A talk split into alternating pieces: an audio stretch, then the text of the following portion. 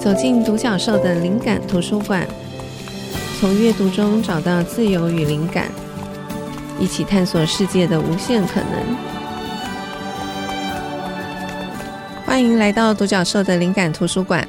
我们今天要阅读书店，邀请到的来宾是飞书店的两位店主小晴跟猫丽。欢迎小晴跟猫丽。大家好，大家好。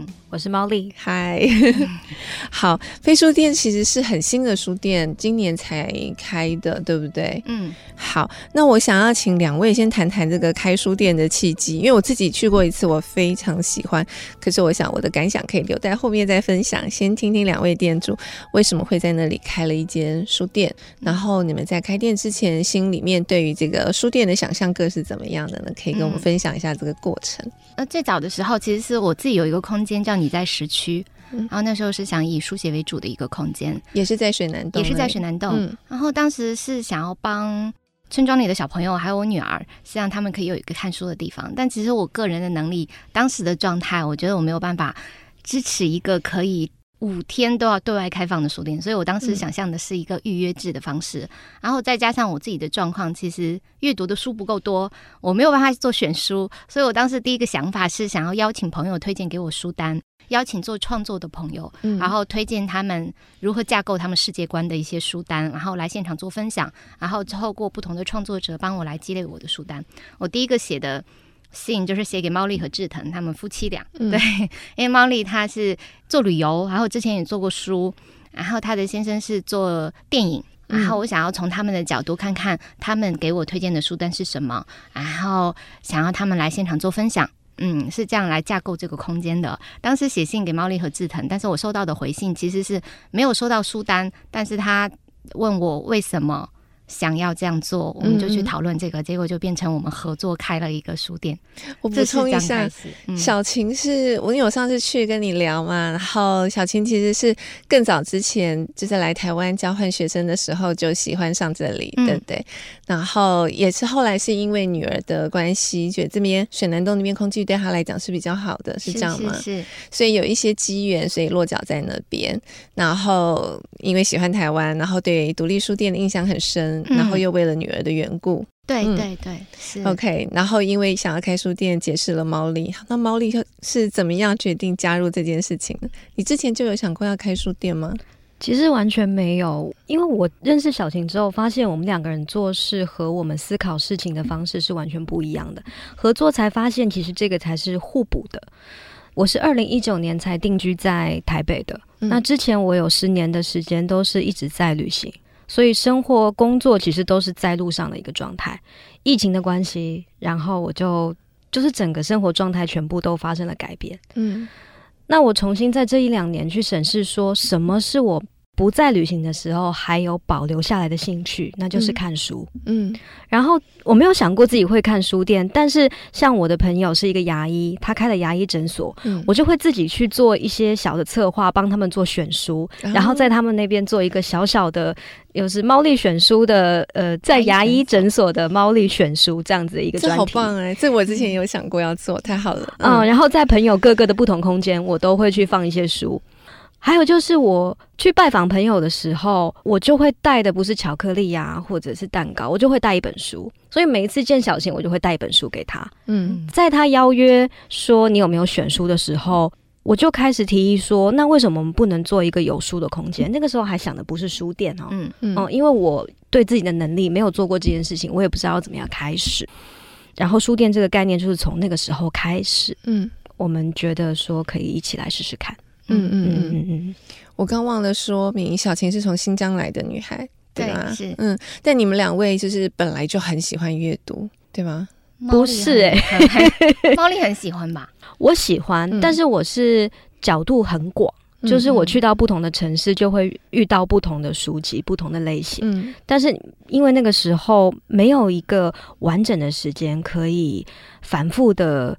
去看一本书，或者是把某一个角度钻到很深。嗯、那遇到小晴，她给我的感觉就是她打开了我那个深度的视视角，嗯嗯嗯，所以我才说我们两个人在工作是互补的。嗯，那、嗯、你们也可以说是因为书，或是有一个有书的场所的概念而结识的。嗯、那你们怎么去激荡出现在非书店的样子？就开始慢慢去酝酿一间书店的可能性。嗯最先是怎么开始想象？你们觉得一定要有的东西是什么？或者是说，你们对那个空间，你们觉得它必须要有的元素，或者是说，觉得现在在其他书店比较没有看到的样貌，希望在这边实践的东西是什么？有这样子的角度吗？这点我觉得我跟猫丽好像，就是我们好像没有太多提前的设想、欸，哎，嗯嗯，对。然后因为我们没有做过，嗯、所以我们觉得可以做做看。对，然后就是随时在做的过程中遇到问题，我们就调整。嗯，就是在我们开现在是五个月时间，每周我们觉得都在都在做调整哎、欸。嗯，但我们很喜欢这个调整。嗯嗯嗯，因为我觉得我跟猫丽都不属于非常所谓的学院派吧啊。嗯，我们都是我觉得是可以在感受外界的回馈，感受那个脉动做调整的人。所以我们好像没有提前说书店一定要是什么样子.书店一定要叫什么名字，它长什么样子，一定要有什么。嗯嗯，当然肯定是要有书啦。嗯，对。那空间的长相，嗯、因为我那时候去飞书店，其实我一推开那个书店的门，嗯、就被一种氛围吸引。就是我觉得，我不知道，也许。大部分读者可能也都跟我一样，就当我们进去一个空间的时候，你很快就可以感受到那个空间的气味是不是有吸引你的元素，然后以及你可以感受到这是不是一间就是。备受店主照顾的书店，而不是只是摆一些书在那边而已。就是你可以感受到一种这个书背后被投入的心血跟精神，这样。那当然，那个空间的本身的那个设计也是很吸引我的。我觉得就是一个设计感很好、很有美感的一个空间。那我觉得对一个喜欢书的人来讲，其他附加的东西都是更加叠那个价值。譬如说刚讲的这个设计感跟美感，那个空气中流。流动的那种气息，嗯、所以我会以为说这个空间。在创造之初，一定有一个很缜密的想法，嗯，因为对我来讲，那是一个设计感完成度很高的书店。当然，它依然还保有一些弹性，像小金说的，嗯，你们还在调整，对，然后可能地下室的空间、楼上的空间都还会陆续调整。可是，当它呈现出来的时候，我自己觉得那个空间已经足够令我惊艳了。嗯，所以我很好奇，譬如说，你们店里头有一个巨石，嗯，所以你当初在看到这个空间的时候，有一些东西你不想要去动它。你就必须依着它调整，所以你们那时候怎么去考虑这个它先天上的一些限制，变成现在书店的反而是一个亮点？嗯，其实书店最开始共创这个过程中，不只有我和毛利，还有我的先生和毛利的先生。嗯，然后大家都是从不同的角度去切入。嗯、小晴的先生是建筑师吗？嗯室内设计师，他其实是做产品设计，嗯，但是他对空间很感兴趣，嗯嗯。然后这几年的时间，我们都是在水南洞做老屋的修缮的工作，嗯嗯嗯嗯。他对这个空间，我会感受到他的执着。我们其实这个空间修缮的时间非常长，大概一年半的时间，嗯嗯。然后当时其实跟猫丽还有猫丽的先生，我们对修缮空间需要这么长的时间，是保持一个不理解的状态，过程中产生了非常多的。沟通，嗯嗯嗯，嗯，但是其实也很难沟通。但我们是一直见证着这个空间慢慢的转变，嗯嗯。嗯，是我先生他有他自己执着的点，嗯、但我觉得我和猫丽有一点是觉得很有趣，我我们愿意等待他的 他的呈现，嗯嗯，我们愿意等待那个人他把这个东西赋予进去之后产生的转变是什么样子，嗯嗯。嗯嗯。所以现在后来呈现的样貌，嗯，它其实并不是你们一开始就设想好的，边做边调整，边想象边前进这样。嗯嗯，对于我的出发点，我永远是人来，我信任人，好像，嗯嗯嗯，我信任每一个人，他投注到这件事情的东西。嗯，所以即便还不知道那个最后的呈现是什么，嗯，但是因为信任人，对，愿意一起去期待。最后呈现的样子是这样，那猫丽也是这样嘛？就是过程当中有一些不解，但是因为信任人，所以就继续。我过程中都生了一个小孩了，可见有 可见有多久？对，一开始是有一点期待，说，哎，是不是可以在就是哎小孩出生的时候书店开？它是一个对我来说是一个两个小孩孕育出生的过程。到后来的等待，我发现对于不理解的事情，先不要去批评它，嗯，观察。嗯嗯啊、嗯，然后对于阿志，我是有一种是一种信任，没错，就是、嗯、好。后来我们就不再去放一个到底什么时候可以开业这样的时间，嗯，来确定这件事情，嗯、我们就等待它自然可以出来的样子。嗯嗯，嗯好棒，好，谢谢两位分享，我们先休息一下。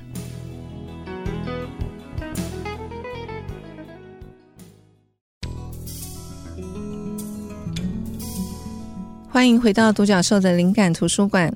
我们今天要来阅读书店，邀请到的是飞书店的两位店主小晴和猫丽。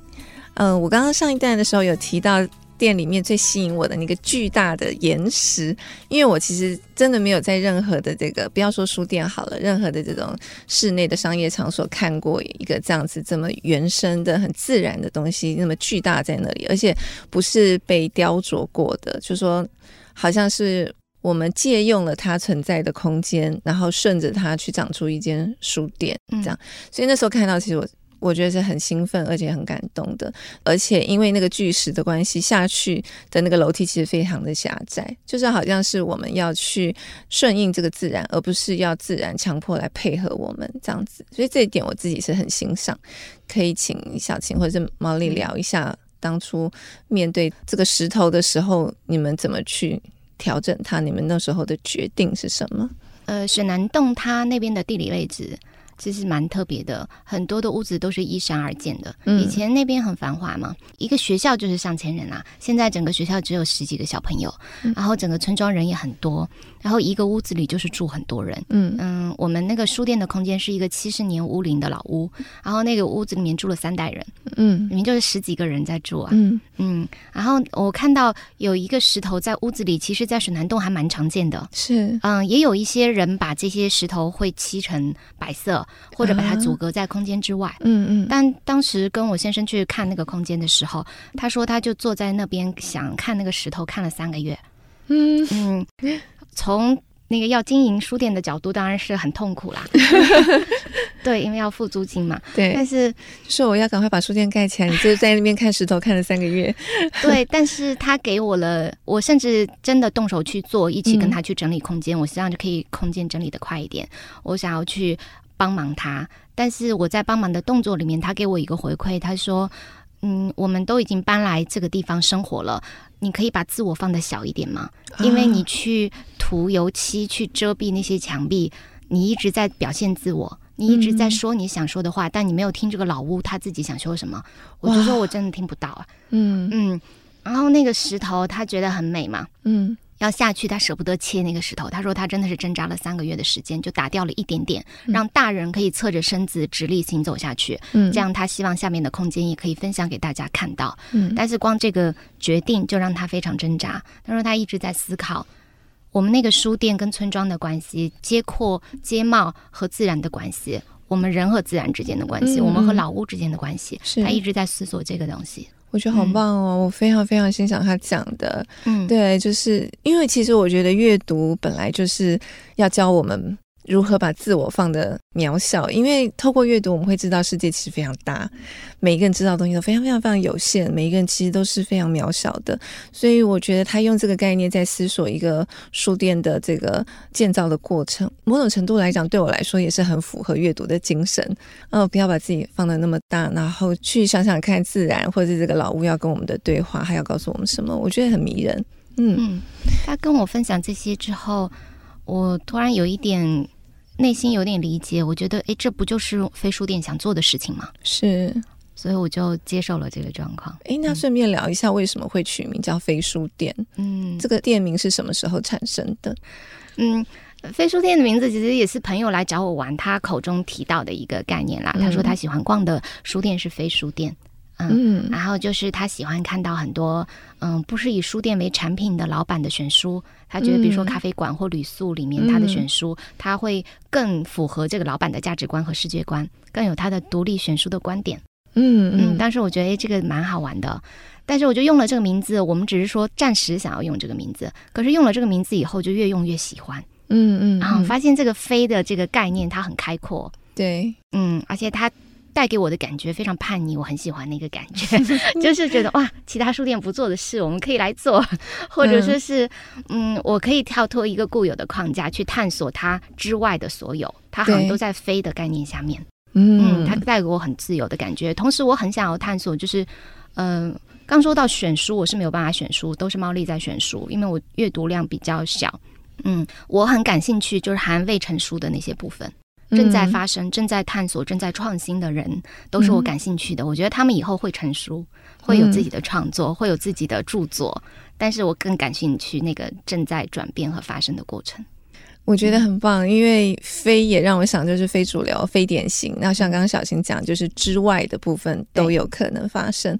那讲到选书，因为我在飞书店看到很多很厉害的，我觉得简体。简体版的书籍，因为那个部分可能我们在一般书店比较少接触到。那我觉得我在我那天就在你们书店买了很多简体版的书嘛，那个部分也是猫丽选的嘛，就是简体版。因为我想说，我以为是因为小晴的关系，所以对简体书你有比较多的认识。嗯、几乎所有的书是由猫丽选嘛，那猫丽可以谈一下你的选书的方向跟你的做法。选书这件事情。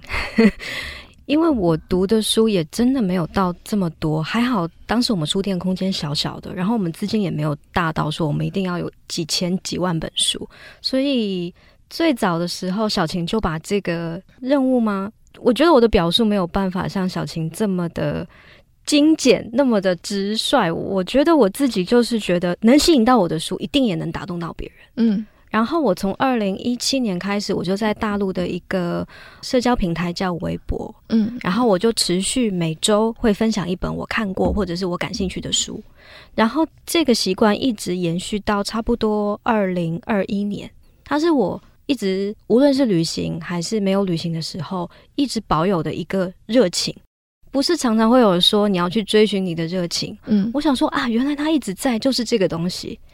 嗯，我就会把那些我看过的、我感兴趣的、我想看还没有看的，全部都把它们作为第一批的选书。嗯嗯，之后小晴又给了我一些新的观点，我觉得小晴是我的女性主义启蒙者。嗯，所以他就给了我一些一个思路，说：“哎，你可以从个人叙事的角度去选书，去选一些他只是在讲自己的故事，他不是一个。”很有社会地位，或者是很有在专业领域杰出成就的人，但他的故事也值得被看到。嗯，哦，那这一批书也就慢慢的被我找了出来。嗯，因为我觉得它就像旅行一样，对我来说就是一个用自己的角度去探索的那个感觉吧。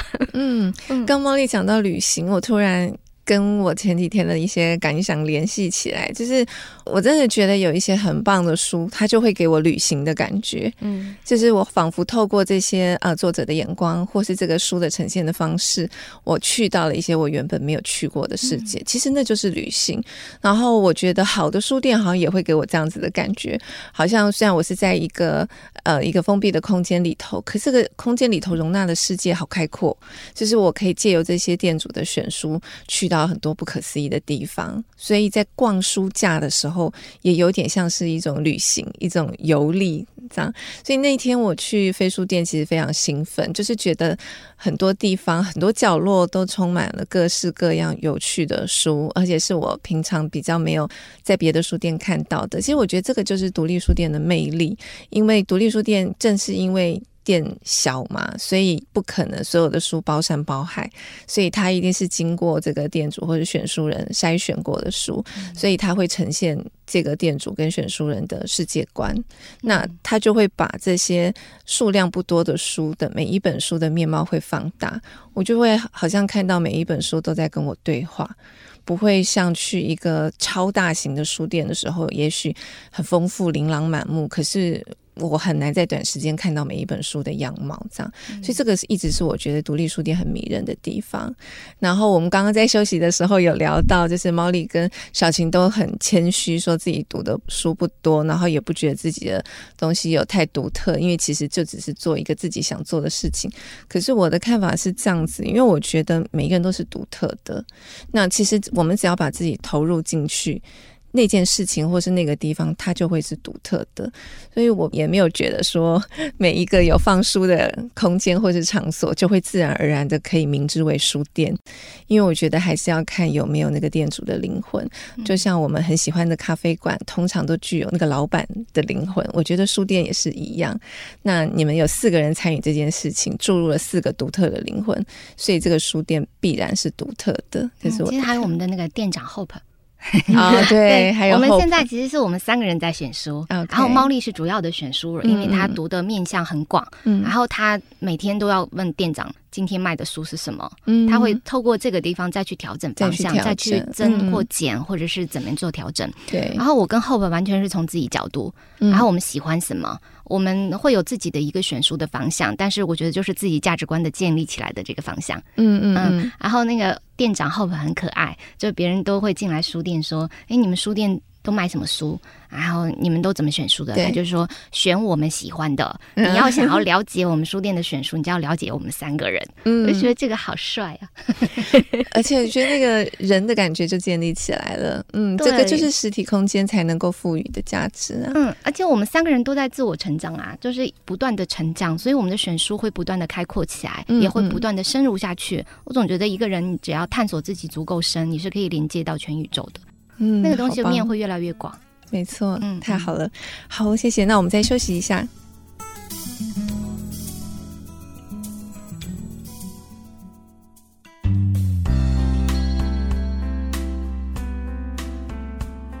欢迎回到独角兽的灵感图书馆。我们今天聊的是阅读书店，邀请到飞书店的店主猫丽和小晴。嗯，我们刚聊了很多的书店的部分。其实我觉得一个书店。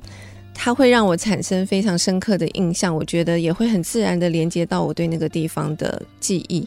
那时候我因为要去飞书店，然后又再度造访瑞芳，但水南洞老实讲，我不知道我是第一次还是第二次去，就是。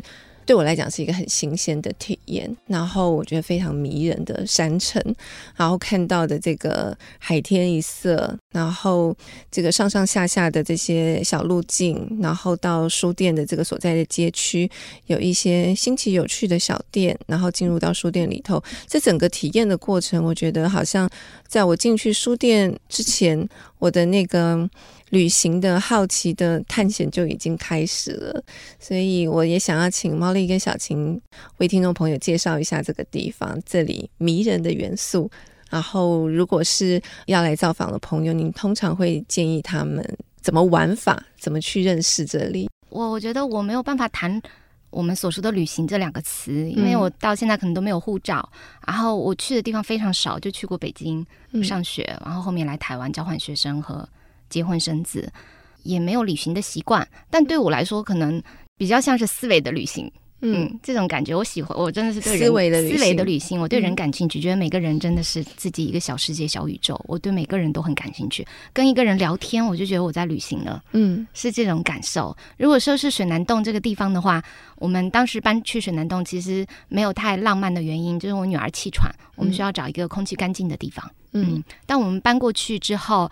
我觉得我跟我先生可以开启一些所谓生活上的探索，嗯、是因为那边房价真的够低，嗯、房价和房租，它让我觉得自己没有那么渺小。在城市生活，我会觉得自我很小。嗯，我会被很大的东西压着的感觉。但是去到水南洞生活，让我有了一种对生活的掌控和主动的权利。它可以完全按照我自己生活的节奏走。就算创业或做自己想做的事情，你都可以按照自己的方向。就像我可以等待那个书店一年半的时间一样。嗯嗯。所以水南洞这个地方，如果要谈旅行，我觉得我更鼓励每个人到了那个地方之后，用自己的角度去探索。嗯。嗯，我觉得这也是做非书店，我觉得很想做的一个事情。觉得每个人可以自我表达，每个人可以走一条自己的路，每个人都可以出一本书，每个人都可以有一条自己的路径。嗯嗯，就不要带着目的性的去探索。对，所以我没有固定的说哪个线路要要去分享。嗯。嗯嗯嗯，那刚刚聊聊到就说书店的部分，呃，刚刚小晴有提到这个 Hope 就是在现场最长时间的人嘛，他就是第一线跟客人接触的人。那呃，猫丽也会每天就是关心，就是是哪一些人买了书，然后是买了什么样的书。我可以先请教一下，就说书店经营到现在，虽然时间还很短，但对你们来讲，这个营运。是还足以支撑让你们继续走下去的吗？就是因为很多人讲到独立书店，首先当然就是会担心这个生存的部分。嗯。你们有思考过这个部分吗？你们的平衡觉得现在可以掌握得到？我觉得不是问题哦。嗯，就是我们开书店之前，嗯、小青有说过，因为我自己是一个做事情很笃定，但是我不是会设定一个多长远目标的人，因为我是体验型的。嗯，呃，我就觉得。为什么卖书赚不到钱？嗯，这件事情是我想要去试试看的。嗯嗯嗯，因为我觉得书对我来说是一个这么宝贵的东西，它的价值就应该让那些没有阅读习惯的人也要走进我们的书店被吸引，嗯、这是我想做的。所以书店有一部分的书，我是把它放到了启蒙。嗯嗯。无论是对美学啊，或者是对文字啊，对诗歌啊，你完全没看过的，你会哎，这到底是什么？他在讲什么？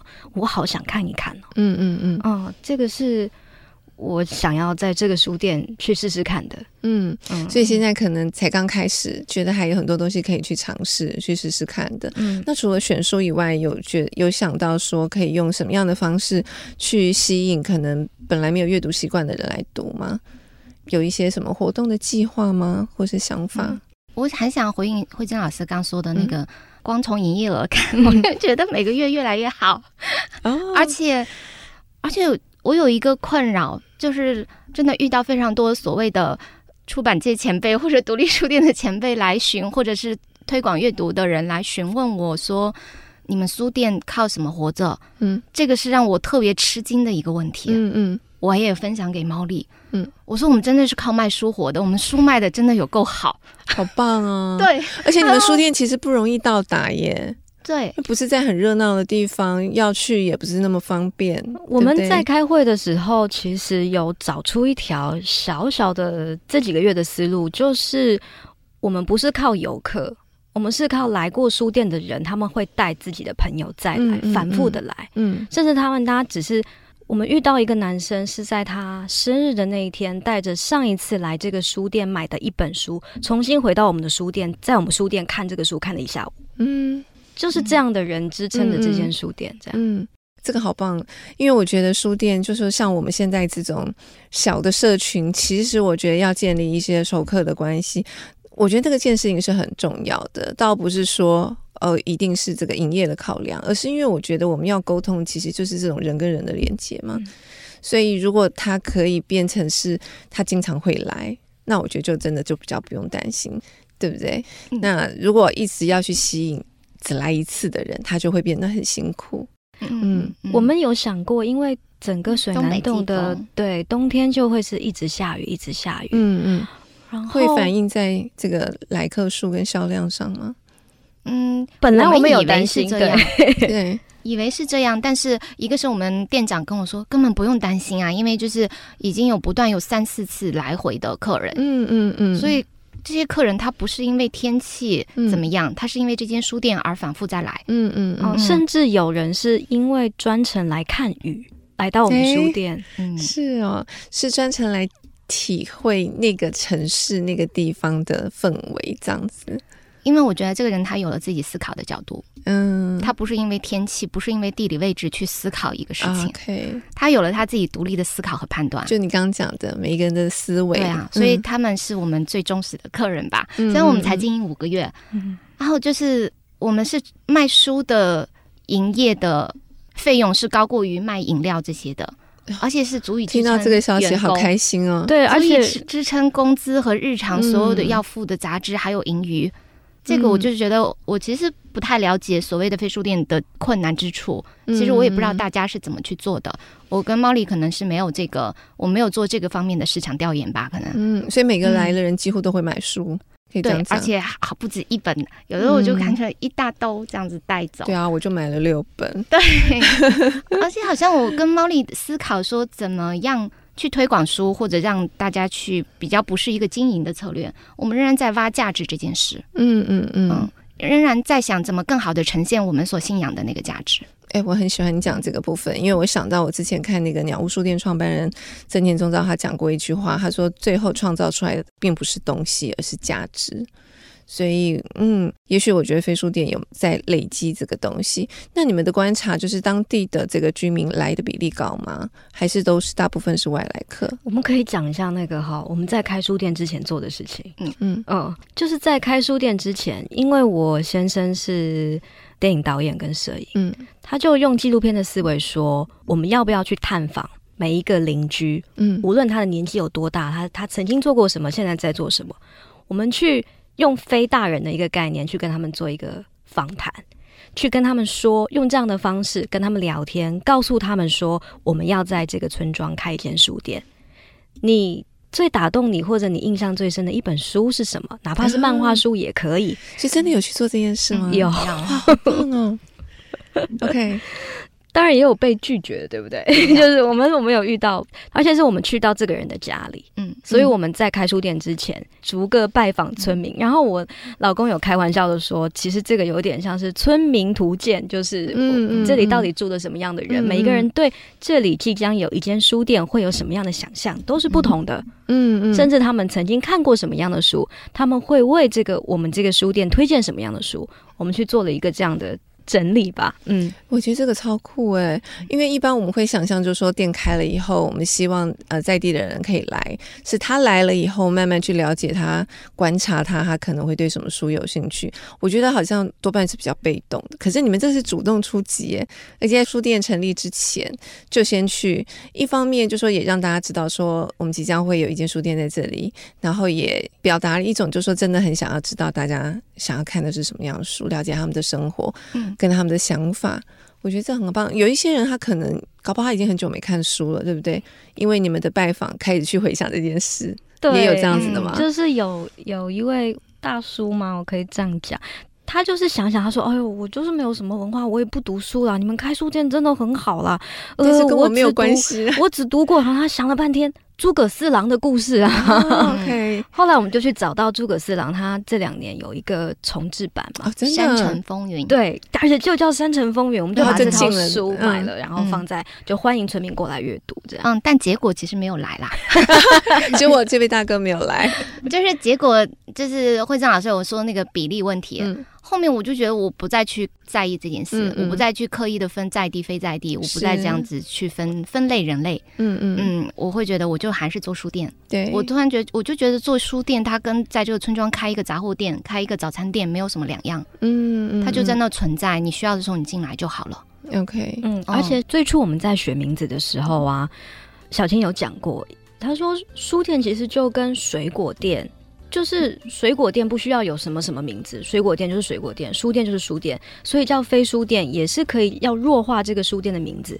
嗯嗯，对，去强调书店这个概念。嗯嗯嗯，在我的执念里面，我会觉得每个地方可能就跟你需要吃水果一样，每个地方它需要一个书店吧。嗯嗯，就是它需要的一个东西。但有的人可能是转换成了其他的一个空间的名字。嗯，但对于我来说，可能它都是一个书店的一个精神的东西在在那里。嗯，所以它只要存在。渐渐的，就说有需要人，他就会走进来，这样子。好，谢谢。那我们再休息一会。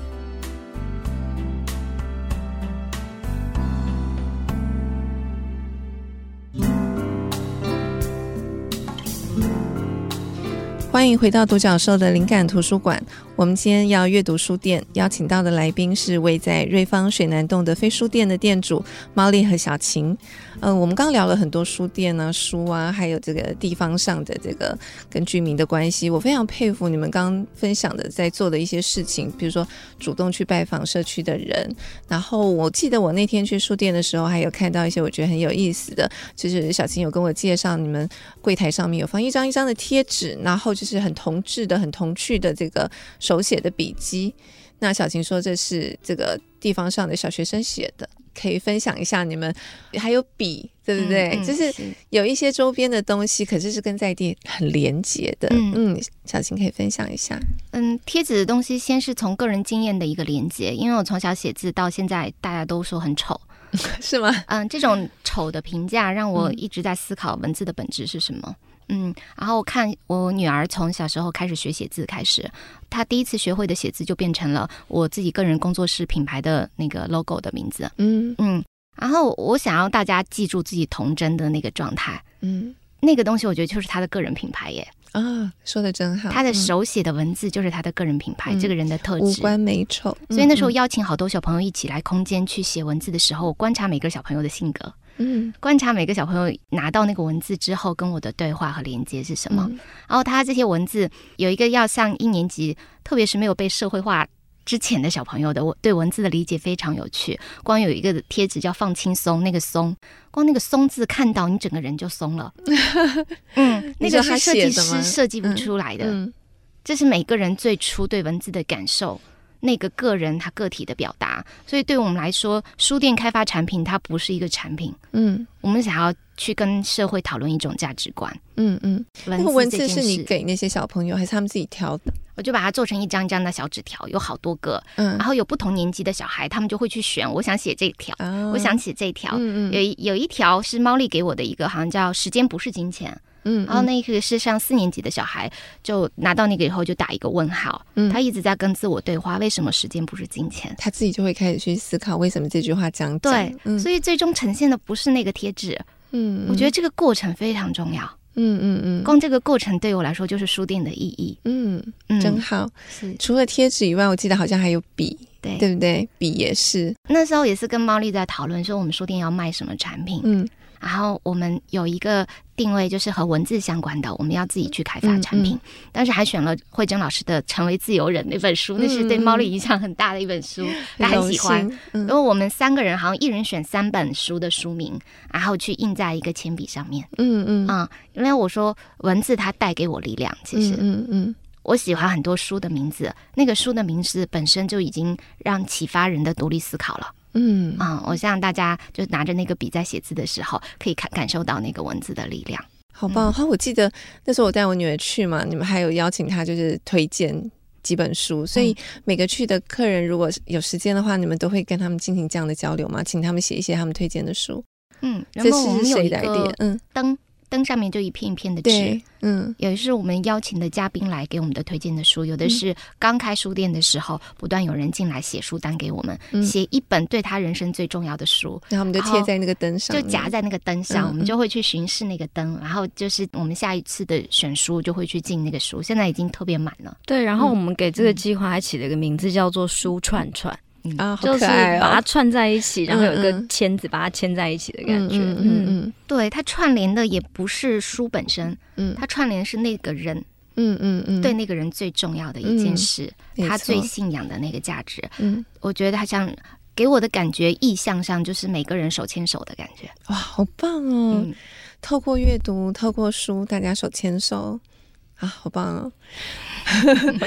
那我我最后问一个跟书有关的是说，当然现在书还行很新嘛，然后也还在调整。可是对猫丽或是对小晴来讲，有没有哪一本书，或是有哪几本书，你觉得是对非书店来讲是很重要的，一定要存在的？这个问题我好想推荐好哦，刚好是你今天要推荐的，好啊，对对对，那那刚好猫丽先分享你的推荐书。就是我其实是一个阅读习惯是培养的比较晚的。哦，比较晚是什么时候？我觉得我真正开始认真的反复阅读，应该是二零一九年之后。嗯嗯，嗯，哦，之前都是哦浅浅的读一遍，但其实它只是停留在我脑子里，在阅读的过程中体会到那个快乐，但是我没有转译成自己的东西再传递给别人。后来我发现我自己对一本喜欢的书是要反复阅读的，甚至是不同的生命阶段，你去阅读它，你读到的感受和给予自己的深度是不一样的东西。那我自己非常喜欢的是这本叫《平面国》哦，我也喜欢。哦，它它是一八八四年出版的，一百多年之前，但是它整个概念还是可以被我现在这个新就是这个时代的人所接受。嗯，嗯，然后这本书就会提醒我。每一个人他都带着局限在看任何的事情。我们先插嘴讲一下那个平面国，因为它的设定，这个小说设定我觉得很奇妙、很有趣。它所谓的平面国，就说这个国家人都只有平面，嗯、他们是二维的居民，嗯、不像我们是三维的，有高度、有厚度这样子。就是从这个发想这样子。好，抱歉打断毛利毛利再请继续分享。哦，就是这个故事，它是一个科幻故事，但是我阅读的感觉就是它告诉我。每一个人的思维都是有局限的，嗯，每一个时代它也有一个大时代的被局限住的一个观点，嗯，所以永远都不要守着一个观点去批判别人是不对的。然后这是对我来说影响蛮大的一本书，嗯，甚至从这本书出发，还有一本绘本叫做《非平面》，大家也可以去看一下。他把它视觉化了。书店有这本吗？有有有有，我觉得《非平面》也很好看。嗯，另外就是我想要推荐，因为启蒙的角度是我觉得我想要带给飞书店选书的一部分。嗯、这套书它是叫做《十四岁懂社会》，十四岁懂社会。嗯，它是一个日本的出版社，叫做合出出版社。然后他去找到社会上不同领域方方面面的人，然后用一个比较平易近人的角度去写你生命中走到这一步，你的思考是什么？嗯，比如说。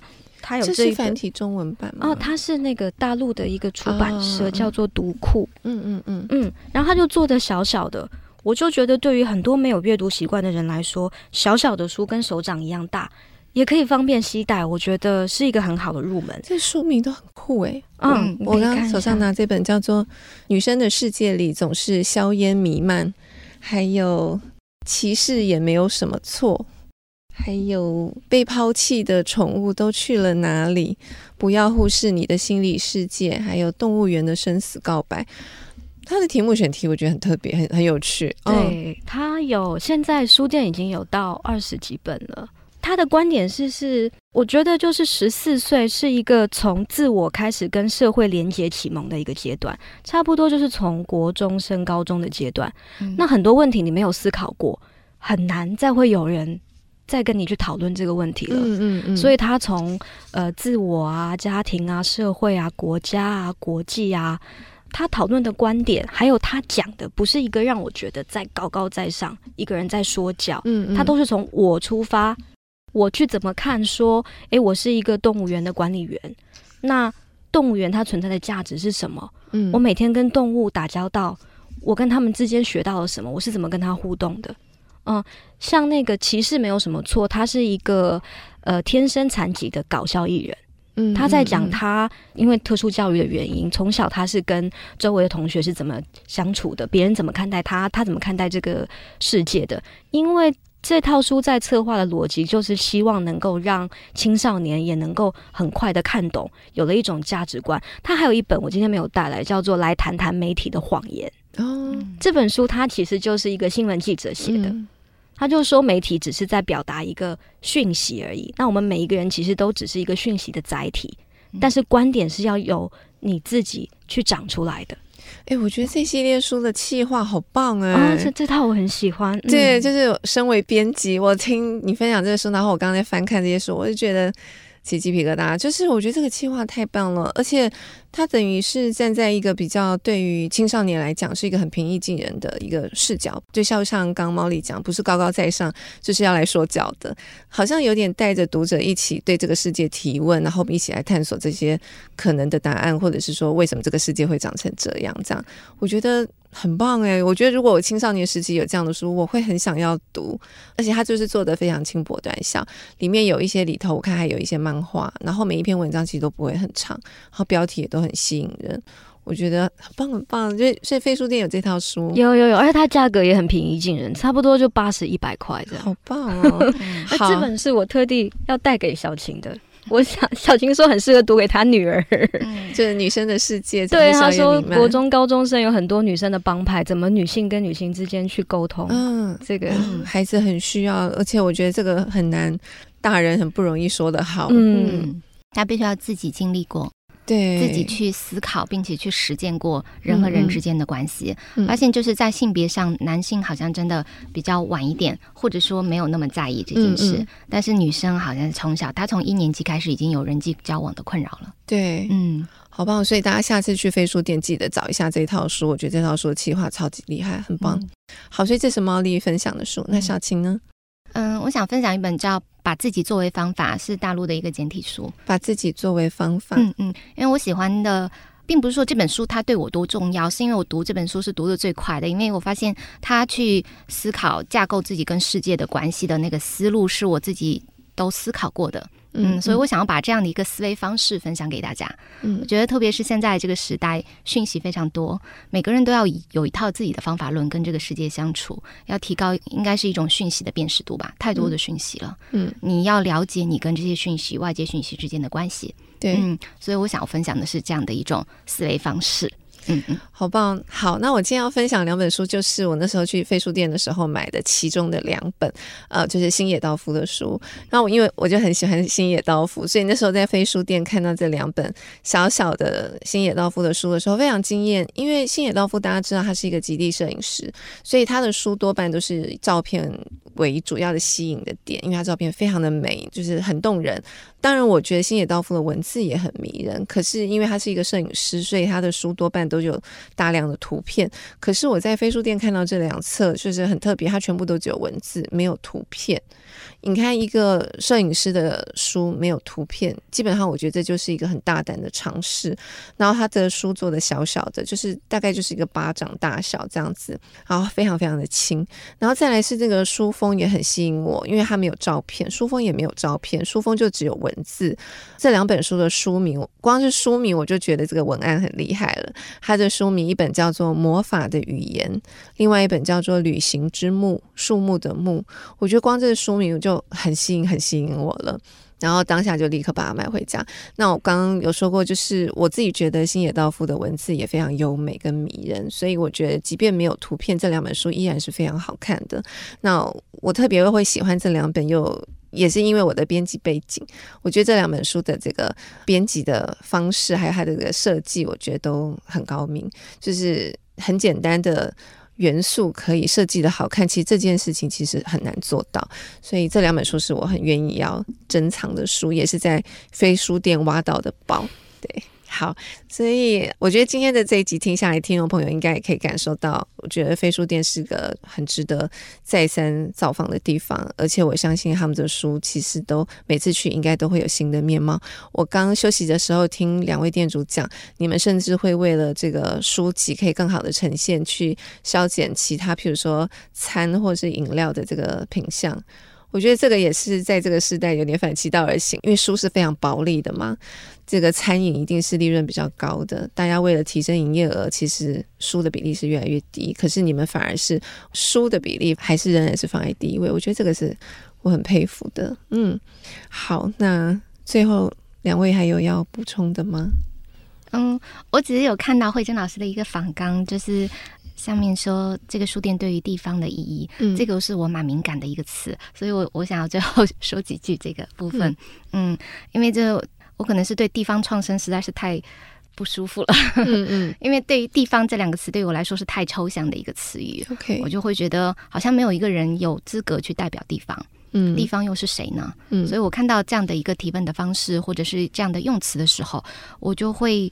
再一次确认非书店的位置和自我的位置，其实它非常小，嗯嗯，嗯，可能是小小的、很平凡的，嗯、就像一间早餐店一样的存在，嗯嗯、它就只是一间书店而已。嗯嗯，他没有办法替对方说话，没有办法戴很大的帽子在自己的头上。嗯嗯，所以我要来做什么样的改变，或者是一个很伟大的倡议。这个东西真的是去到非书店的人，嗯、跟非书店建立过连接的人，嗯，他自己给出就可以了。嗯嗯，嗯，飞书店没有办法代表任何人，没有办法代表任何地方去发表任何的。言论也好，说法也好，嗯嗯嗯嗯，但是就是很切实的去实践你们相信的价值，然后去把它做出来，这样子。飞书店就是这样子的存在，可能也没有办法用一个很特定、很坚固的定义来定义它，然后你们也没有想要这样做，对吧？好，我在最后其实我就想到有一个东西，我还是想要讲一下，就是书对我的意义吧。嗯，因为我想要。跟一些没有看书习惯或者不知道书到底在干嘛的一一些朋友，我觉得书让我感觉到不再孤独。嗯，嗯，是书带给我一个非常非常非常大的一个精神的支撑。嗯。所以在飞书店，除了一些文学性的或者是理论性的知识性的，我选了一批，就是我觉得它吸引我的地方就是有趣，有一个有趣的人在这个书里面跟我讲话，嗯，在陪伴我一段时间，所以。我觉得也可以抱着去游乐场 玩的心情来飞书店看看。嗯，嗯，我觉得很棒。其实我觉得他大概就综合两位刚刚讲的很重要的这个提醒，就是我也觉得有趣其实最重要。对我来讲，去飞书店其实就是一个有趣的经验，然后看到很多有趣的书，然后可以认识到有趣的人。这样子，那我觉得书店也许就是串起这一切的地方。好，今天谢谢两位来跟我们聊很多关于书店、关于阅读，我自己收获很多。谢谢两位，那很期待下一次去飞书店再见喽。好，谢谢，谢谢拜拜慧珍老师。好，谢谢大家的收听，好，拜拜，拜拜。好。